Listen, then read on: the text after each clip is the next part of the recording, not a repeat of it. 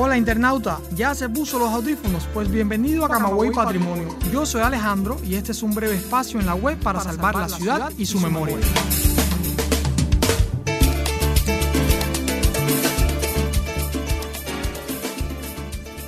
Y mis amigos de Camagüey Patrimonio Podcast, hoy vamos a hablar una vez más de Carlos J. Finlay.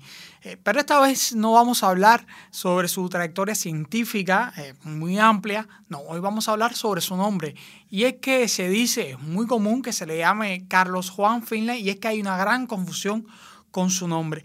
Para eso, para que nos aclare esta situación, eh, estos problemas con el nombre, tenemos hoy a Mari Pontón por acá, Mari Pontón, quien es la directora de la Casa Natal Carlos J. Finlay, eh, una institución adjunta a la oficina del historiador de la ciudad de Camagüey.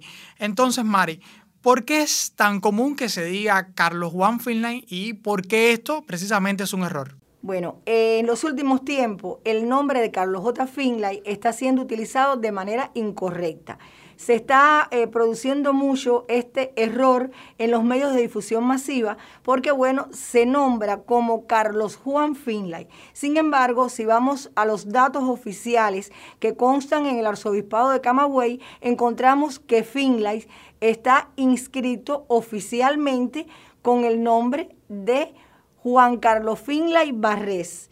Este es su nombre de pila, que en aquel momento era lo que constaba fundamentalmente como un certificado de nacimiento.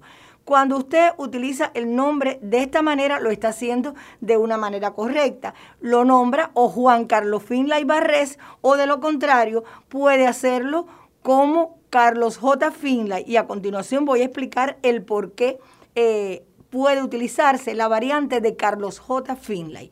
Pero bueno, antes quisiera precisar que alguien que desee tomar detalles más precisos pueden hacerlo en el arzobispado de Camagüey, como decía, donde en su certificado aparece el día... 2 eh, de enero de 1834 y bueno, esto consta en el libro de blancos número 16 en el folio 153 número 576 y medio y que bueno, doy esta información porque hay personas que quizás quieran profundizar más en estos detalles. Este documento, reitero, aparece en el arzobispado de nuestra ciudad de Camagüey.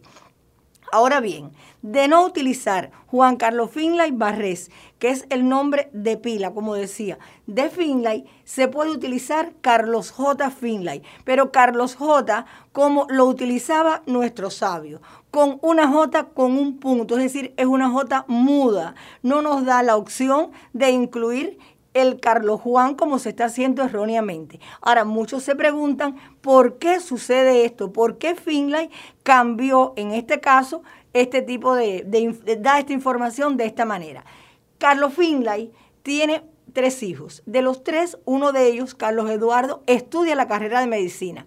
Cuando se gradúa, comienza a emitir sus recetas como Carlos Finlay y aparece por tanto la confusión entre si eran recetas de su padre o si eran de el recién graduado. Digo recetas por poner un ejemplo, pero bueno, ya era una figura pública y también era otra opción de que no se supiera identificar en el momento cuál era uno y cuál era el otro.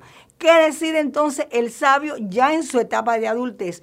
Comenzar a diferenciar su firma de la de su hijo Carlos Eduardo con una J muda y por eso es que aparece el Carlos J. Finlay.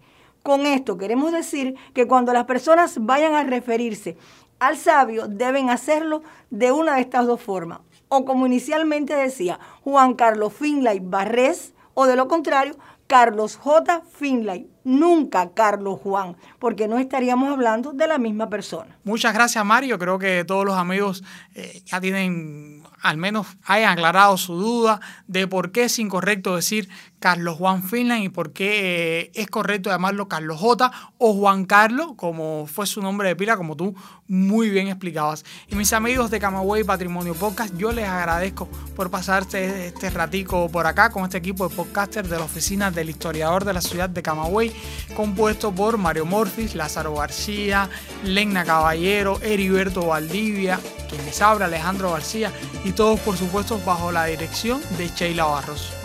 Pero internauta, no se quite los audífonos, aún tengo que contarle que puede visitarnos en Twitter a través de nuestro usuario arroba camawayp y que puede acceder a nuestros episodios mediante las plataformas iBox, Anchor y CubaPod o nuestro sitio web www.ohcamaway.co. Recuerde que esta es su casa virtual y siempre le abrirá las puertas a aquel que desee conocer o redescubrir Camagüey.